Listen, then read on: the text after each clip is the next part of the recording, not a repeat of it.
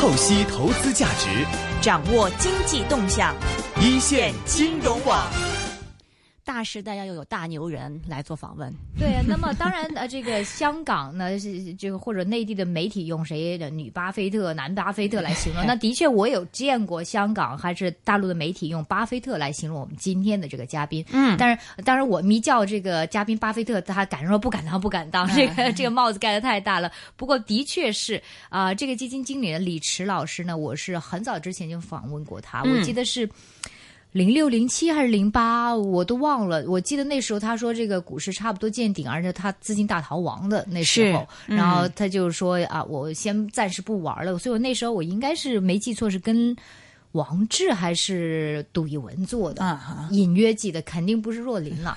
我最近呢，哎，这个李驰先生呢，我们又找到了，是内度内地的这个基金大佬。嗯，那么在持持骋了这个股市很多年，而且他的基金管理呢。呃，不方便透露多少，但起码数十亿了，对不对？嗯。那么数十亿的基金大佬来到接受我们的访问，他李驰先生他是身在内地的，对，他在深圳在接受我们的访问呢。那么他是通威资产管理公司董事总经理，是李驰先生，您好，你好，李老师，嗯，你好，你好。呃，应该我没有记错吧？你曾经好几年前在牛市的时候，你说差不多不玩了，是不是啊？可以跟大家回顾一下吗？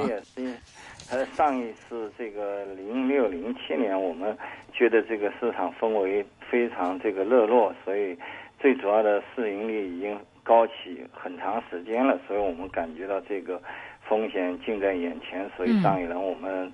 算是市场上对我们印记比较深的，就是五国内 A 股五千三百多点的时候，我们高调的说这个市场不能做了。我们反正我们是不做的。当时这个市场也不是很认可我们的观点，但半年一年后，后来发现这个点位还是挺高的。你不做了多久啊？不做了也太短了，所以说呢，对当时那个市场。回头一看也是很可笑的，就到三千点多的时候，我们又又回来了，所以后来这一段时间就比较悲催了。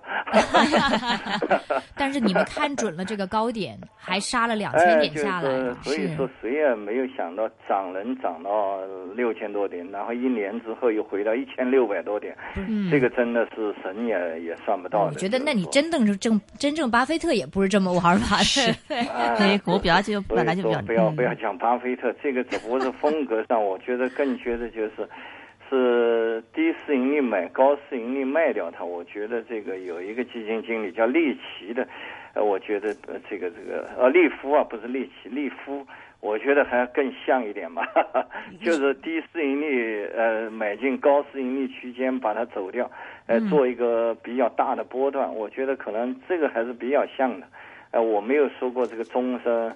呃，不要卖，就是买着抓着了，这些不是我的观点。哎，巴菲特可能也并不是这个观点。嗯，但是风格就是便宜的东西值得买，这个是没得错的。这也是我们坚持这么多年能能存活在这个市场的主要原因吧。嗯，好多人就玩一段时间就不玩了，原因就是他这个东西他没弄明白，所以不可能在里面持续的在里面做。你要持续在里面，一定是对它的这个规律性的东西有所掌握，而不是说每一轮牛市我都有新的心得了。不会的，这个心得永远没有，永远都是炒成饭。嗯。呃，其实的确是哈，你便宜的就买，但是什么时候走？比如像你说五千三走的话，那走的相当靓丽。那前几年的事情我们就不必多谈，我们接下来谈现在和将来的事情。因为我看到有报道认为，您就是说，其实你也不是现在才说的，这个大牛市你也说了一阵子了，而且你说没到六千点，我们在讲 A 股哈，没到六千点，不要问我泡沫，那我还问问你是 是没有泡沫吗？现在？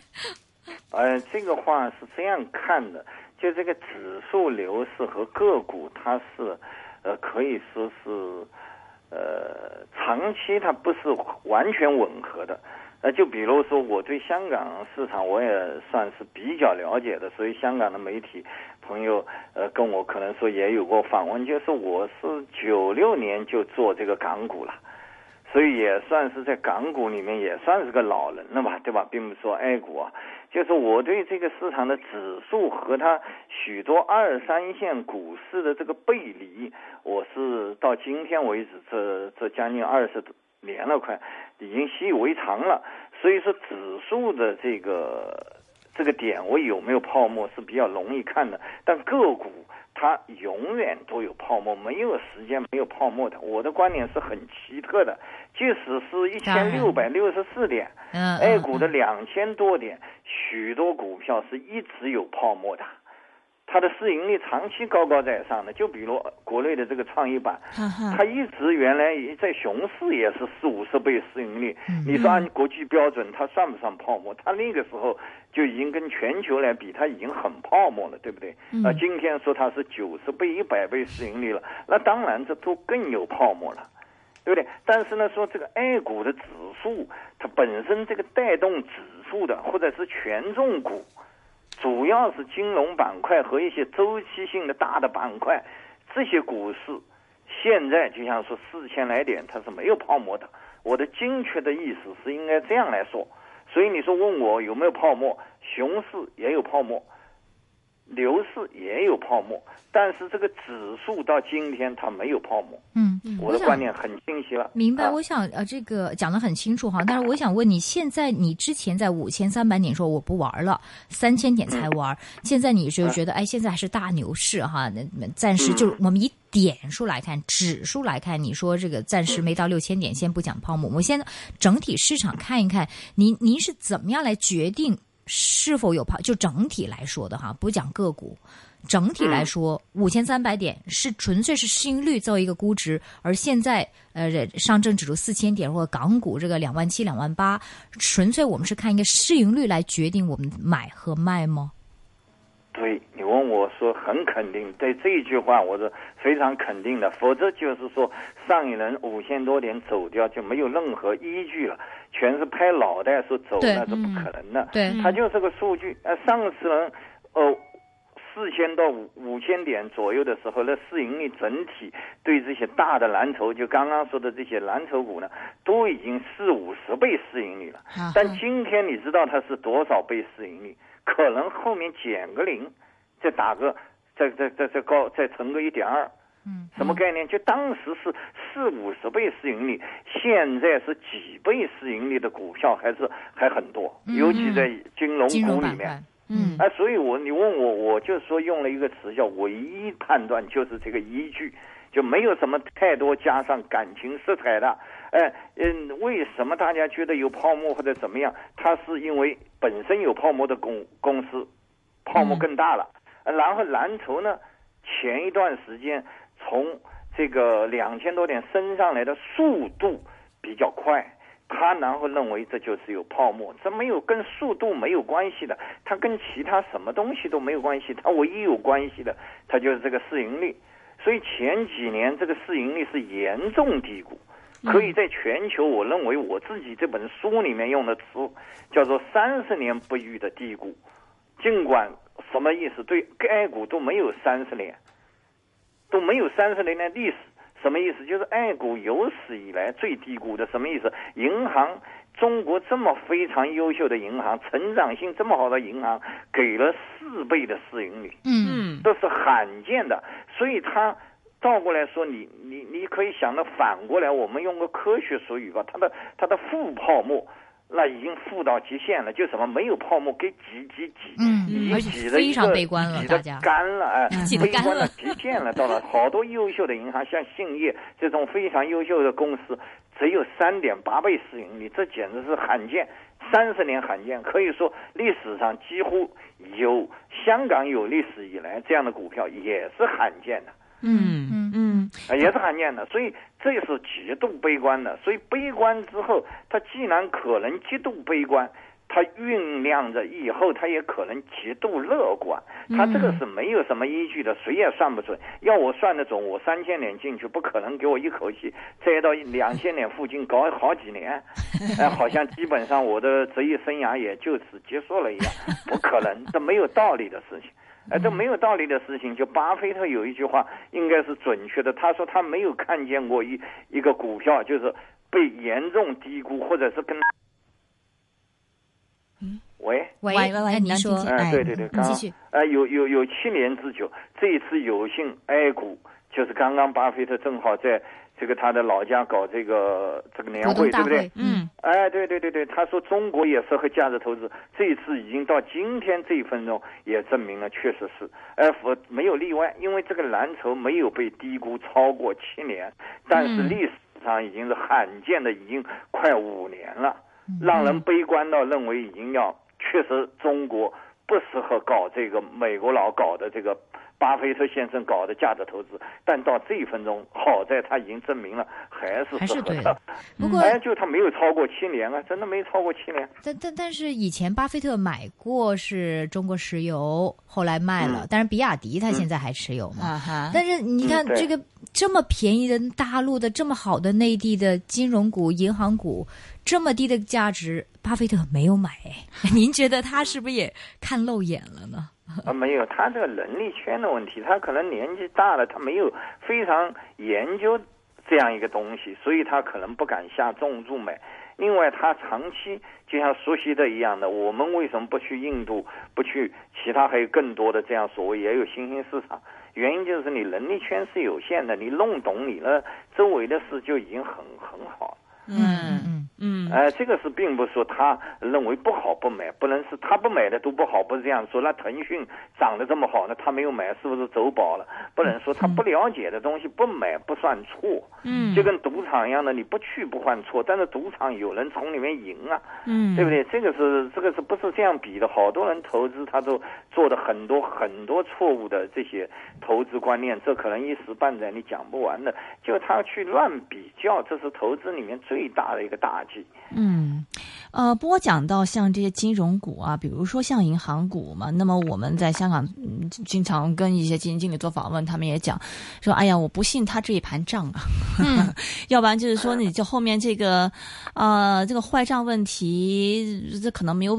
表现在他这个账面上，所以他可能账面上显示他还在那赚钱呢，可能哪一天突然一下子所以不是之前还前中央是通过中央来到怎么样买买买地方债买地方债，不是通过这个商业银啊行，然后再叫商业银行再买地方债啊，好像这个问题，不过最后好像还没没被辟谣了嘛，是是被辟谣了嘛？对，辟不辟谣都不重要，最主要离这些悲观的这些观念已经是一两年的之久了，但是已经给他三个耳光了，左右再左了，什么意思？他已经离这个价位涨了一两倍上去了。你有这个观念的人没有买也没有赚的已经这个错过了所以你要看什么时候讲的这个话。嗯现在基本上没有人讲了，他往往是在便宜的时候，他都讲更悲观的观念。你刚刚讲的观念都已经不是新观念了，全是前两年笼罩在这个市场上的观念。那正好是这个观念导致它才跌到三点八倍市盈率去，现在已经恢复到七倍多了，所以正好就翻了一倍多上来。这是很简单的，就是算这个账，都不用去细算。大多数银行涨了一倍多上来了，就是在这种悲观的情绪笼罩之下，已经涨了一倍多上来，所以也证明他这个观念已经被证明是错的。那是不是已经到了合理的估值了呢？哎，所以这就是见仁见智的事。嗯就是说，呃，它它可能被严重低估这么多，才涨了一下就就合理了，合理就不动了，这也是很可笑的事，不太可能的事。嗯哎，你说它这中间现在跌还在更深的跌都有可能，它再跌个五百点都有可能。你要说，但它最终它是要往上运动的，这是核心。嗯，这个谁也不敢说它不跌了就就涨到六千七千了，这个没有一个人敢说。但最终它往上，哎，就前呃《明报》前年前段时间采访他问的问题，他说这个太有意思了，我原来都没敢想，他未来中国有没有可能中国的这个上证指数像香港一样的，也脱离千字头了，在万字头运动？嗯哎呀，我说你这个想的真的是最大胆的一个想象，还是用这种方法提出来的。我说我都没敢想，他确实是啊。我刚做港股的时候，都是在呃几千到一万四之间波动了好久，现在都是在两万到三万之间波动了。这倒是有一个先例的，所以他这样一讲，真的是把眼界可以打开的很大很大。当然，大家觉得是是不是在发梦也是可能。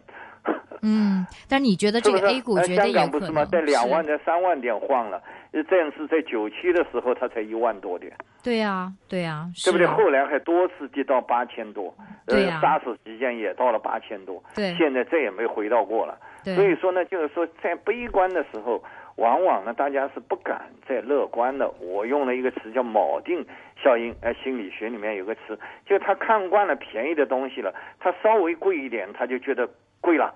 嗯，同理，在看六千点，当年零七年六千点的时候，看惯五六千点了，觉得怎么可能回到一千多点？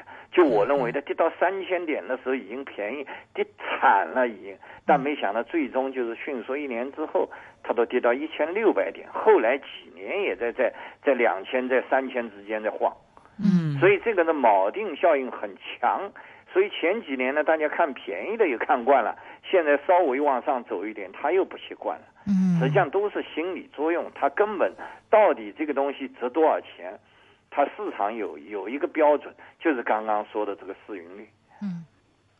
这个呃，我们看得出为什么说觉得哎呀，是不是太高了？因为其实中央也好像不停的有一些这个这个报道出来说啊，最近啊说什么两融余额不得超过什么净资本的四倍等等这些消息啊，或者融资融券是不是要控制一下？类似这种消息，好像中央也说不停说要慢牛慢牛，你别涨得太快。你你怎么样看中央对这这个宏观的政策对这次股市的影响呢？哎，这个核心呢，呃，就是我有一句老的话，就是这个市场它本身的运动轨迹、运动方向是任何人改变不了的，它任何人的政策只能改变这个方向的时间，嗯，达到这个方向趋势的时间，甚至幅度它都改变不了。它比如假设要跌三千点的，你给它怎么样拖它？它就慢慢的掉下来，呃，你如果不拖它，它就是快快的掉下来，呃，如果是它要涨到六千点的，你猛打压，它就慢慢的涨上去；你不打压，它就快快的涨上去。你的这个人为因素啊，它只能改变它达到它本身想要去到的那个点位的时间周期，你还改变不了它达到那个点。这是我的观念啊，没法证明的这个东西。就是说，市场本身要跌到一千点的话，你怎么拖都没用。事实已经证明了，前几年在上福林做这个证监会主席的时候，多次手把手教大家买蓝筹，结果谁买蓝筹谁完蛋，跌得很惨。结果他叫人家别买的这个创业板，包括我也叫人家说创业板这个这个风这个比较贵了，不要买。结果人家照涨。所以短期内这个叫短期啊，三五年都叫短期。我这个短说的很短了，很长了，就是说，就短期内你是很难改变它这个方向的。它蓝筹原来要跌，看来最狠，它就是想要跌到一千八百四十九点，他才愿意停下来。你提前一两年想把它主停止住，呃，上福林说好说好，谁有名的人说通过计算证明它便宜了，说好都没有用。市场本身的恐慌需要宣泄，它非要到那个点位才释放掉。嗯，所以这个一点呢，现在你讲的中央，我不管他态度是打压还是支持不重要，最重要的就是他如果这个市场未来是要向上宣泄的话，任何人都阻止不了他往上的脚步。嗯，这就是我的观点。你就是打压嘛，你刚刚讲的嘛，你如果打压就是阻止它往上嘛。呃，你事实证明了这个创业板是不是就在昨天还创了新高？是不是？这个数据如果没有错的话，那多少人在想阻止创业板涨？用各种言论说创业板贵啊，包括我在内啊，都在说它停了吗？嗯，没有停。嗯，所以这个事情就是你一定要认市场本身有非常强的内在规律。谁都阻止不了它，你只能影响它的长短，就是你说的长流、慢流、快流，还你中央还真有可能调控它。嗯，哎，就是你老打压它，真的就变慢流了。你不管它，甚至把涨跌停板明天宣布要取消了，那就可能很快它就冲个冲到一万多点就停下来了。嗯，这个比如说，这我是这是我的观念啊，是没有没办法证明的。这个这个是，比如说这个中央才去年开始减降息，现在又降准的这种，这种是不是一个非常重要的一个指标，令到我们对对对对，我们是这样这个事情嗯，但是它是必然发生的，这是什么概念呢？就是先有鸡还是后有鸡？呃，先有鸡后有蛋，还是先有蛋后有鸡的一个事情。嗯就是呃，股票不好的原因就是说经济不好嘛，原来对不对？嗯呃，前去年以来一直是这个观念嘛，对不对？嗯那经济不好，对对任何一个正常的国家来说，它能动用的手段就是降准降息。美联储如此，全球欧洲如此，日本如此，没有一个国家能逃出这样一个规律的。所以你经济不好，它就预示着未来一定会降准降息的，这也不是什么神的预测。所以我的那本书去年九月份出的叫《投资是一场长途旅行》，上面就呃说了有三个可能点燃牛市，中间就提了两个，一个就是降准降息，一个就是沪港通。结果是给我猜中了一个，就是沪港通时候就正好这轮牛市你推迟了一周就开始了。嗯嗯啊，这是非常准的，就是它的原理一定是就是有刚刚说的这个因素，你没有这个因素，它是可能还摊在下面。就是说，但是这个是很好预测的，就是你说经济不好，它一定预示着未来会某一天开始要进入的降准降息这个周期，所以牛市基本上是跟这个同步而生的，嗯几乎前后不差三个月吧，估计。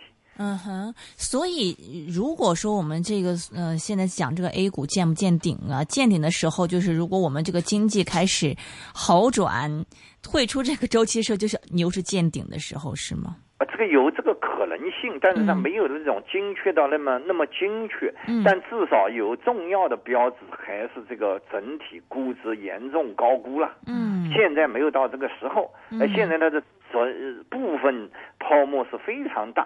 嗯哎、不是我刚刚讲的要精确的这个话，我的言行的部分区间的泡沫已经是异常严重了，就直接讲就是，呃，比如说创意板、三板，嗯国内还有一个什么新三板、创意板，哎、是非常严重了。为什么呢？八九十倍市盈率。你这种就是通俗一点，近看看来，这个公司要八九十年才能回本，现在买上去，他自己的孙子都用不到这个回报了，哎、这个是有点 是有点离谱的，是哎、所以疯狂起来，他能多疯狂，谁也判断不了。往下也是疯狂，就是能把一个蓝筹打到单倍数市盈率。香港历史上，在我们上一轮呃在 SARS 时间呃抄到了这个香港市场的底，用的原理就是说，整体五大蓝筹，香港的五大中移动、汇丰，呃这个几个大市值的股票，常识。这五个全部跌到九倍市盈率，我说就是历史罕见。当时我们在这个就是八千多点就做多港股，迅速后来它就到一万三、一万四了嘛。这是 SARS 零四年期间嘛，零三到零四期间我很非常清楚。嗯嗯港所以说，这个香港在那么多的这么几十年的历史上呢，跌到单倍都很很难了。结果这一次是跟着 A 股一起，这个蓝筹。呃呃，这个这个这个银行嘛，说不要讲蓝筹，蓝筹还宽泛一点，银行跌到四倍市盈率以下。嗯香港本土的这个银行，大家都应该知道，它的成长肯定不如国内，对不对？市场也没国内大，成长性也都是看得见的、有规律的，它都没有跌到这么低的市盈率。嗯中国跌到这么低了，这是非常罕见的。所以刚刚你说的原来访问的各种人啊，他说我不信啦，内盘账啊，我都听说过各种这样的呃信号。你不信我信，事实证明了 信的还是对的，嗯对不对？他有成分做假账，但他有个度。嗯就比如说，他这个公司，他是啊，市净率已经给了八值了或者九值了，是啊，他做账做了一块钱了，实际上你在街上交易是八毛钱交易的，行了，嗯你假账我，对不对？已经有这个情况了。嗯嗯，所以是事实上，他已经一句话叫做市场已经充分反映了中国经济的悲观程度，就到了三点四零，这个是三十年都不可能再回来了。我说的极限一点，嗯再回到这种三倍市盈率，呃，它可能是不是靠呃股价下跌而回到三倍市盈率去了？嗯嗯嗯，现现在如果哎，很难了。您嗯看，比如说 A 股这个，如果真的你觉得是不是见顶的话，就是哪几大板块你必定看？除了银行股之外，还有哪几大板块你会留意的？就看看到底你觉得是不是要走人的指标我现在中就是 A 五零了，？A 五十就是 A 五零，就是五十个有中国有五十个股票做了一个新的这个公对这个指数，刚刚上上个星期好像才成立不到三个星期吧，应该是啊这个做了个期货，啊哈对不对？我觉得这个是个重要的标志，就是这些最就是牛市往往是什么呢？就是消灭最便没有任何便宜货，嗯牛市就差不多了。嗯哎，原来最早那个 A 股里面原来没有市盈率的概念，大家都说的哦，这分钟没有十块钱以下的股票了。过了几个月说哦，现在市场上已经没有二十元以下的股票了。那个时候是不讲市盈率，只讲价格的。他没有想到香港一桥之隔还有两毛钱的股票呢，他不知道，他说没有二十倍的二十元的，因为他那个时候不懂嘛，对吧？所以不懂呢，他就是只玩绝对股价。现在好多人还是不懂，呃，说某个公司股票，我跟他说一百元的，呃，这个这个平安很值得买，呃，不能买，不能买，这一百元呢，我说 这个他还是用的这个不用不看市盈率的，哎、这种新股民很多嘛，嗯所以说他们不可能长期按他的出牌的，他一定按规律来，所以是牛市到什么时候结束？你问我，我认为它的标志就是说，呃，就是基本上没有便宜货了。嗯这个理性的人已经找不到任何机会出手了。呃，现在这一分钟，理性的人还有很多选择。呃呃，就讲白了，他不敢买别的，他还敢买某些东西。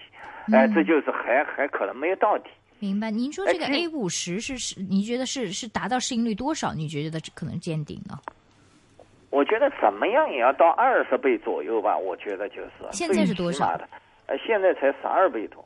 嗯。而且现在公告的业绩都是这些蓝筹都是非常疯狂的成长，像呃公告出来的这新华保险，呃成长呃一季度就是涨了一点几倍，嗯。呃平安涨了接近百分之八十，这都是 A 五零里面的一些公司，所以这种成长，假设它原来是十三倍市盈率的，按今年一搞就变成单倍数市盈率了，所以理论上如果真要它。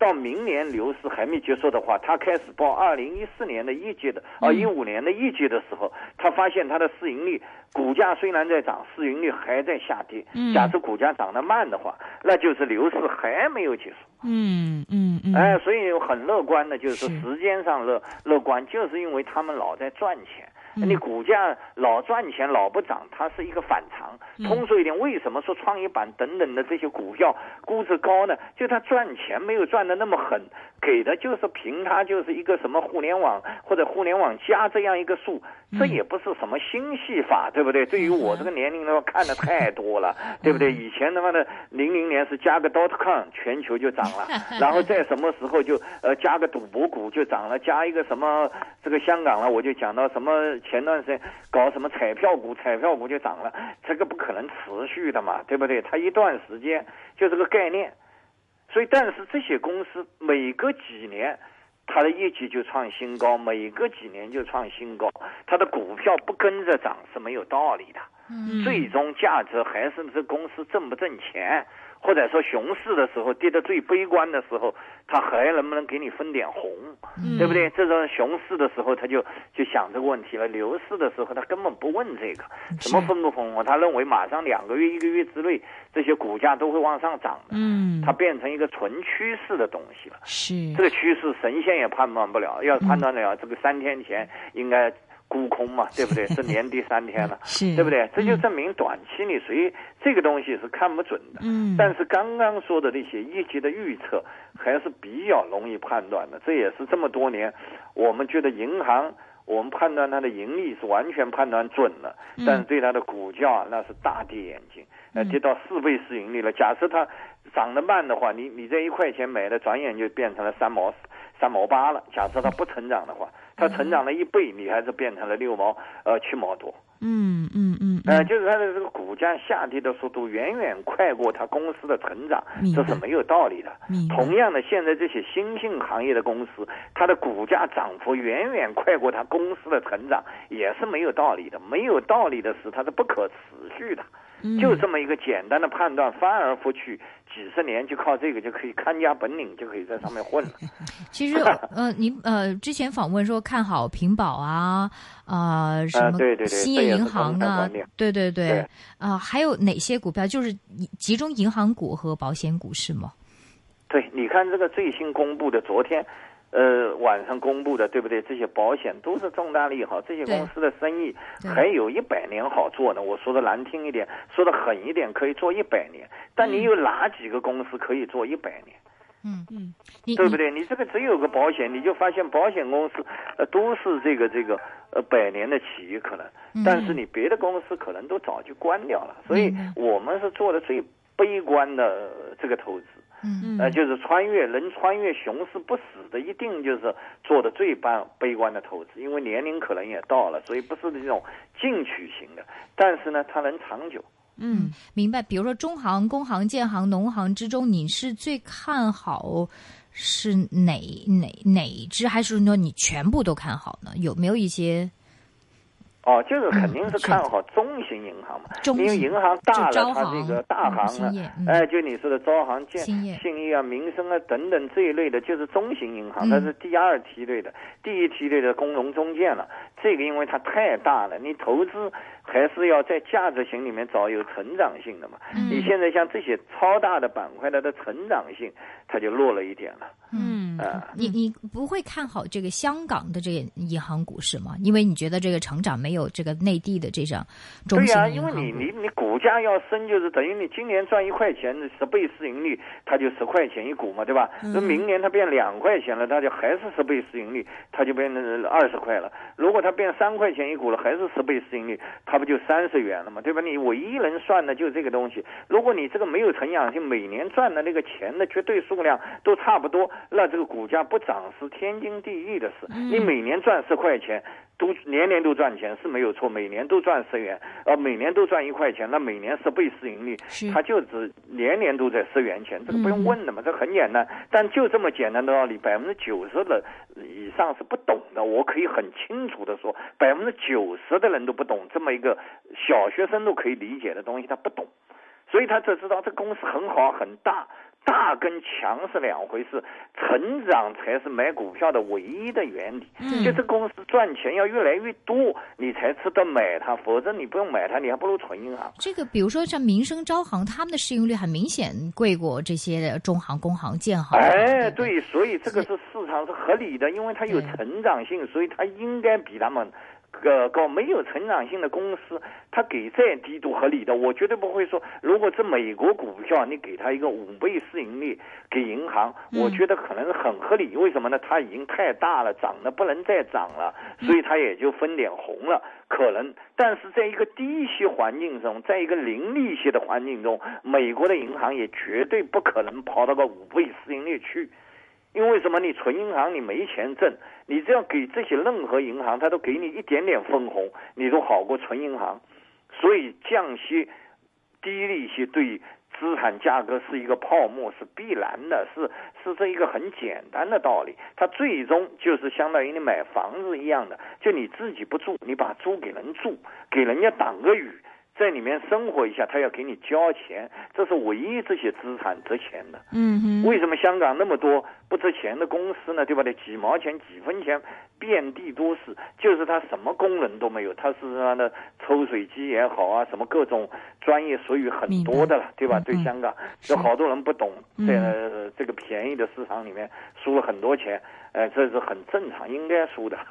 OK，我看好像您是特别看好这个保险的这个保险公司啊，然后认为说保险公司可能还会有更加亮丽一个发展，为什么呢？在我说这个中国的就是说保险的深度现在很低，才不到百分之十，而在美国这都是接近百分之三十到四十。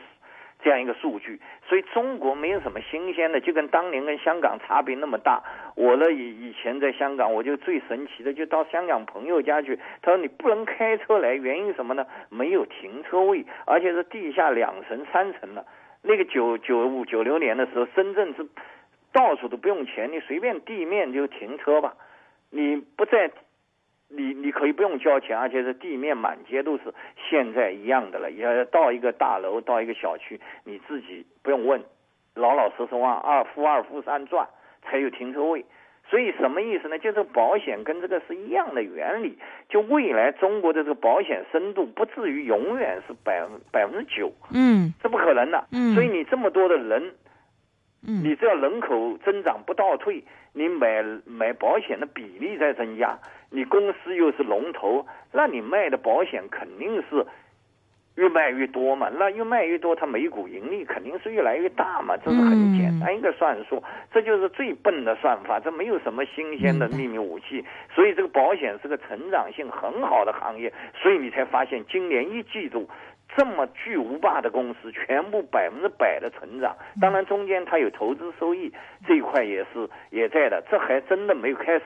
它因为投资收益是假的，就什么呢？熊市它在亏，牛市它把它赚回来了。嗯它真正爆发期是要买保险的人在在增多，这还没来呢，所以这马上今天出个利好，它整整体保险板块啊大跌。我估计过两天呢就就要反应过来，就要往上走了。因为未来还有个重大的利好，就是可以递延纳税。你如果买寿险的话，可以递延纳税，这样一个政策也是跟美国这些可能都很相似的。啊哈，所以这些利好都在后面，所以我比较看好这保险的是是这个简单的原理，就是说，当年你如果看好中国的这个呃人手都买车这样一件事，你如果能判断的话，买个吉利，应该是吉利是香港多年的大牛股是排第一的，曾经到过香港排第一的这个宝座，所以原理很简单，就你要相信每个中国人都买车，农民都买车，虽然我们那富的人他可能都没有看过，摸都没摸过这个吉利，但是农民他摸一下，就让你的股价就涨了 将近五十倍到一百。那 那我相信大家都会买房子，我买地产股吗？你你买，呃但是嗯呃，现在倒是不一定。这个大家买房子现在买的太多了，因为计划生育现在都放开，都没有人生，所以人口红利在消失的情况下，可能买房子已经是一个呃有问题的行当。嗯。啊，因为现在这个房呢，国国内的房价比香港的房价都贵了嘛，不是说绝对股价啊，而是相对的什么呢？香港的租金回报率远远大过国内。对，国就你买房子出租啊，对啊，哎。非常低。所以你现在在买国内的这个很简单，就是说呃我还不如在香港买楼呢，对不对？嗯假设可以的话，你但是国内的回报率一直都是很低啊，它也没高啊过，香港。但是它就是背离呀、这就我说的它背离，因为它有一个观念，就是买房子抗通胀。嗯这是房子抗通胀要看什么价位。你零几年，呃，二零零几年买了是绝对是最好的时点，现在它已经是在通胀线之后了，嗯就是它的围绕通胀的波动，就跟黄金一样的。你抗通胀是你十几年前买。比通胀跑得快得多了，但你两三年前买呢，你还亏本呢。是，但是我，黄金二百年来都跟通胀是吻合的抗通胀，就看你什么时点买。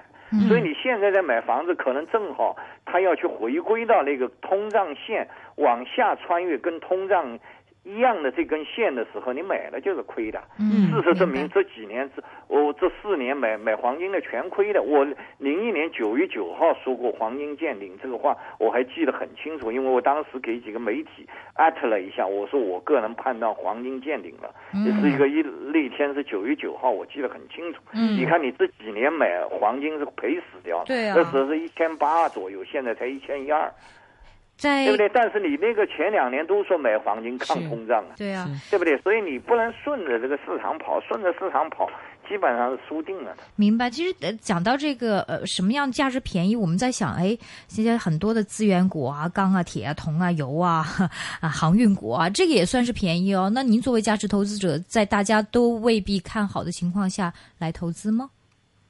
哎，这个可能真有可能，它这个周期股也在慢慢的见底。现在周期股也都基本上，呃，虽然它远远跑输了大盘，但是它也不再探底了。那你会买吗？哦，我觉得有可能，也都可能可能做的。哎、这个我们时刻关注。在研究的，就是这个很可能，哎，它经济向好了，反而是这些这些股票它逆周期最后涨一波，可能就结束了。明白。哎，有可能呢，就是说的，它都有便宜的股票，就这些，它现在呃市场不好，它的盈利差嘛，嗯所以它不涨也有一定的道理。但当经济要好了，它的拐点到了，也可能是涨的。明白现在实际上油价已经背离了嘛，你像嗯油价，我也是今年一月份我也认为油价呃见底了，我并不是说经济见底了，我认为油价见底了。嗯现在果然你看看，也从我的离我说的那个价位已经涨上了百分之二十都不止了。明白。OK，A 呃，原理就是嗯。A 股、港股、美股、欧股哪个市场最有潜力？我觉得还是美股和 A 股相对潜力大一点。美股和 A 股不包括港啊，股啊对对。对，呃，一样的，港股跟 A 股，我把它哦当成一类了。现在，它是一类。哎哎，因为你是如果问我？就是说好多股票应该买港股呢，就是尤其是国内的金融股，嗯现在国内的金融股都比港股贵了，对啊，对不对啦？如果是比港股贵了，那就是应该买买香港的。在港股方面，你呃，你是最看好，就除了刚才我们讲的金融板块之外，还有看好的板块吗？我觉得就是现在就是真的便宜的就是金融股，别的嗯可能有好的，但是可能我们没发掘出来。我觉得偷懒投资法，我们这个接近于指数投资法。嗯呃，因为我就是赌指数涨，这些股票就是呃坚定的最最防守型的指数，应该就是靠他们了。未来牛市见顶的时候，他们肯定是会往上冲的。明呃白。他不冲到他不冲到贵的时候，牛市是不会结束的。我的观点就这么清醒，就是只有没有市场上找不到任何便宜货的时候，嗯就是牛市快完了。OK，您最看好的五大的金融板呃金融股是哪几只呢？五大五大嗯我里面基本上不太看好的。就是您可以不是我的意思，就是您可以呃跟大家说您最看好的五大的金融股份吗？就是比如说第一位五大，我就是二大，不是五大了。哦我原来嗯我在银行里面我说可以买，国内就是搞信业，兴业，哎、对不对了？嗯信业银行，呃，嗯这个香香港你就买平安，呃，结果现在发现国内的平安还便宜过呃香港的平安，啊，很奇怪。是。一个哎说是兴业明香港投资者是嗯。还是最聪明的。我真的就是不是我说，我这个长期书里面都说了，我说香港的投资人偏聪明过大陆，这是我一直这样说的这个话。现在证明还是这样的，为什么呢？